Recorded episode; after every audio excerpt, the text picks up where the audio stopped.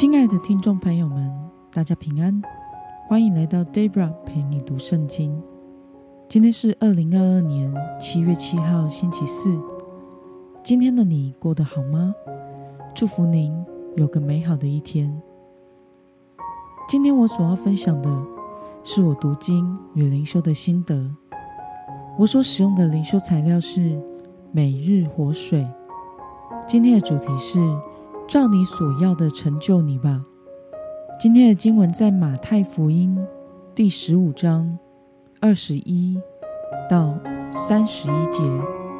我所使用的圣经版本是和合本修订版。那么，我们就先来读圣经喽。耶稣离开那里，退到推罗西顿境内。有一个迦南妇人从那地方出来，喊着说：“主啊，大卫之子，可怜我，我女儿被鬼缠得很苦。”耶稣却一言不答。门徒近前来，求他说：“这妇人在我们后头喊叫，请打发她走吧。”耶稣回答：“我奉差遣。”直到以色列家迷失的羊那里去。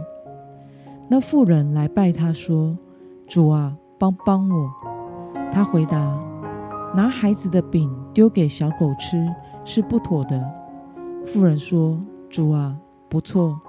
可是小狗也吃它主人桌上掉下来的碎屑。”于是耶稣回答他说：“妇人，你的信心很大，照你所要的成全你吧。”从那时候起，他的女儿就好了。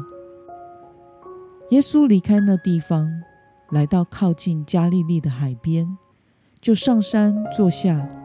有一大群人到他那里，带着瘸子、盲人、肢残的、聋哑的和好些别的病人，都放在他的脚前，他就治好了他们。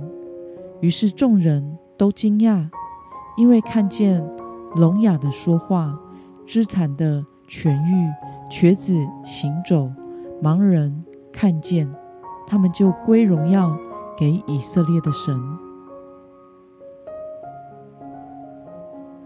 让我们来观察今天的经文内容。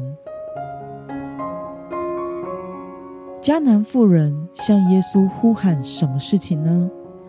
我们从经文中的二十二节可以看到，这位迦南妇人呼求耶稣医治他被鬼附的女儿。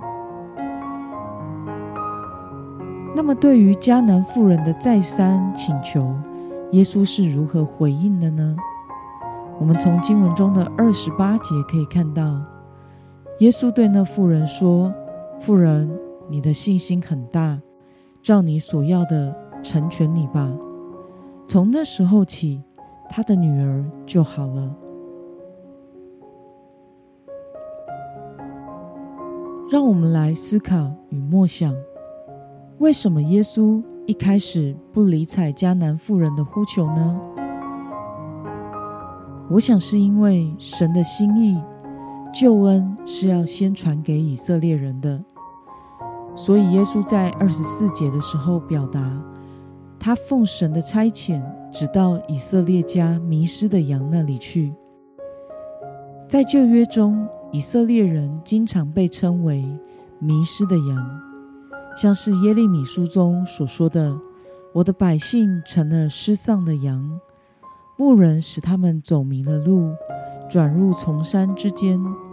他们从大山走到小山，竟忘了自己安歇之处。”这记载在耶利米书第五十章六节。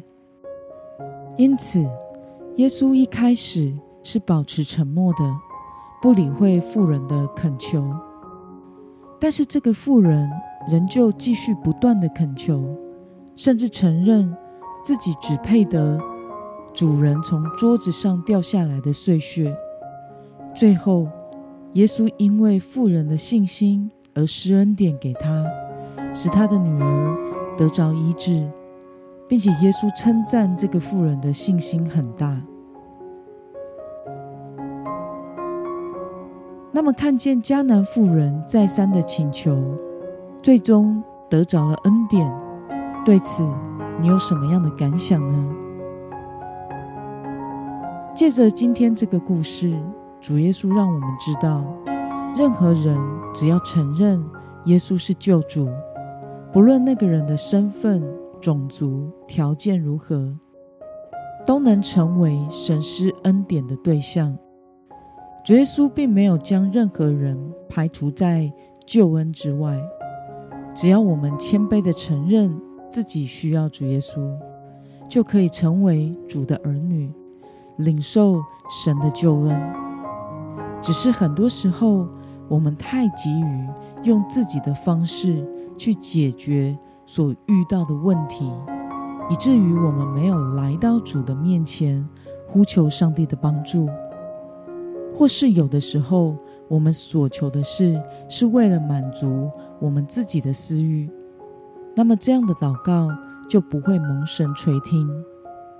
在雅各书四章三节是这样说的：“你们得不着，是因为你们不求；你们求也得不着，是因为你们妄求，要浪费在你们的宴乐中。” Debra 的母亲是我看过祷告最恳切、最有恒心的人。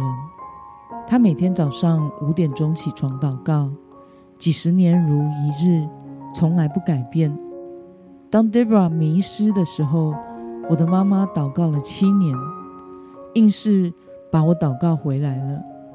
我前几年还有在家里住的时候，有时清晨走出房间，使用洗手间时，都会看到他恳切祷告的身影，那一种情词迫切，仿佛紧紧抓住主耶稣的衣服不放，就快要把衣服抓破了。我不得不承认，在代祷这一块的功夫操练，我的妈妈比我厉害和资深的太多了。她的祷告有的时候让我都不好意思看和听。不知道是因为太动人了，让我害羞，还是不忍心看到主耶稣的衣服被我妈抓破。总之，当我遇到任何事的时候，我总是与妈妈分享，因为我知道她的祷告太厉害了。我很少看到她的祷告有上帝不成就的，除非那个是她个人的愿望。然后那个愿望可能与神的计划不符，不然他大部分的祷告都会蒙神垂听的。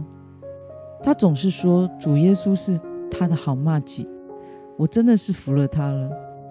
因此，神其实是乐意垂听我们祷告和应允我们祷告的，只要我们的心态是对的，利益是好的，我们所求的是合神心意的。那么，只要我们举起信心，持续的祷告下去，终有成就的一天。那么，今天的经文可以带给我们什么样的决心与应用呢？让我们试想看看，有没有什么时候我们对神失去了信心，以至于放弃了原本向神呼求的事情呢？为了能够持续在信心中祈祷，经历主的恩典，你决定要怎么做呢？让我们一起来祷告。亲爱的天父上帝，感谢你透过今天的经文，使我们看到，任何人只要谦卑地承认耶稣是救主，不论他的身份条件如何。都能成为你施恩典的对象。求主帮助我，在任何的处境中都持续相信你掌权，承认你在我生命中的主权，并且明白每一件事都是来自于你的恩典，向你献上感恩，成为信心的祷告勇士。奉耶稣基督得胜的名祷告，阿门。